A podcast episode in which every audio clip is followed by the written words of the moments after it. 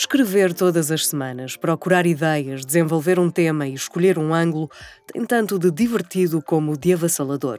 O medo de parecer idiota, de não ser suficientemente relevante ou a pressão da comparação, isto pesa a qualquer um, mesmo os que se dizem imunes a isso.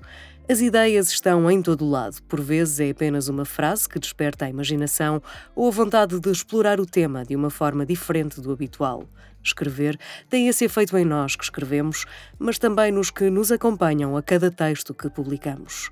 Foi o que aconteceu a semana passada, quando apenas uma frase, um comentário que me deixaram numa publicação no Instagram, motivou um artigo que parte da rotina do dia a dia para pensar no tipo de sociedade que estamos a construir para nós, a carneirada da mudança, na qual também me incluo. Bem-vindo à Rádio Amores. Bem-vindo a mais uma edição desta newsletter que te conta histórias ao ouvido. E esta desta semana foi publicada na sábado e fala sobre este caminho contínuo em direção à mudança. Socialmente também estamos sempre em evolução e parece-me a evolução atual é tudo menos positiva. Dizem que a culpa é das redes sociais, quando na verdade a culpa é nossa. A culpa é nossa porque não sabemos a diferença entre usar e ser usado. Eu volto muitas vezes a este tema porque me custa perceber que, enquanto sociedade, somos cada vez mais uma dória à procura do caminho de casa sem conhecermos o significado da palavra. Da palavra casa.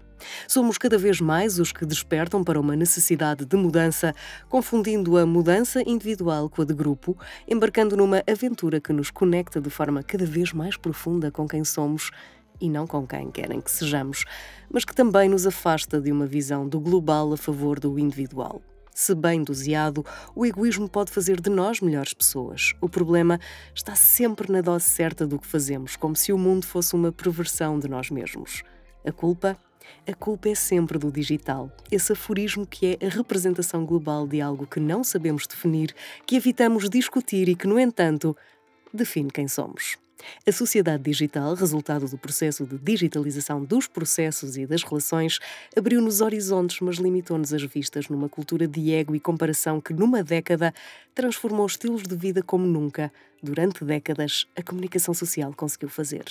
Se por um lado queremos muito, mesmo muito, mudar, e queremos caminhar em direção à melhor versão de nós mesmos. Por outro, as possibilidades infinitas desse, entre aspas, digital têm criado uma idealização individual da vida. No mundo inteiro, a vida ideal é que se projeta nas redes, colocando à vista de todos o melhor e o pior do ser humano. Na verdade, a culpa a culpa novamente é nossa, porque não são as redes que fazem de nós paspalhos escondidos atrás de um ecrã. As más pessoas, as mal intencionadas, sempre existiram. Têm agora uma possibilidade maior de mostrar quem são sem sabermos de imediato quem elas são.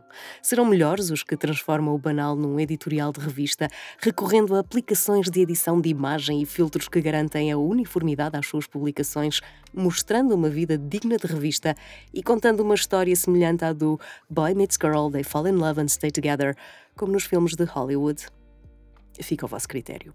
Sabemos que, em média, cada português está registado em seis redes sociais, com o Facebook a liderar em termos de popularidade e utilizadores.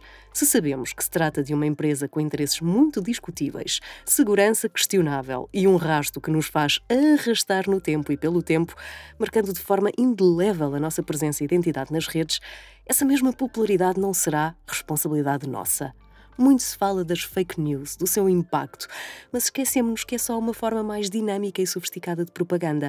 Da mesma forma que deliberadamente ignoramos o papel que o próprio Facebook tem na criação das também já famosas câmaras de eco, que nada mais são do que o eco das conversas de café.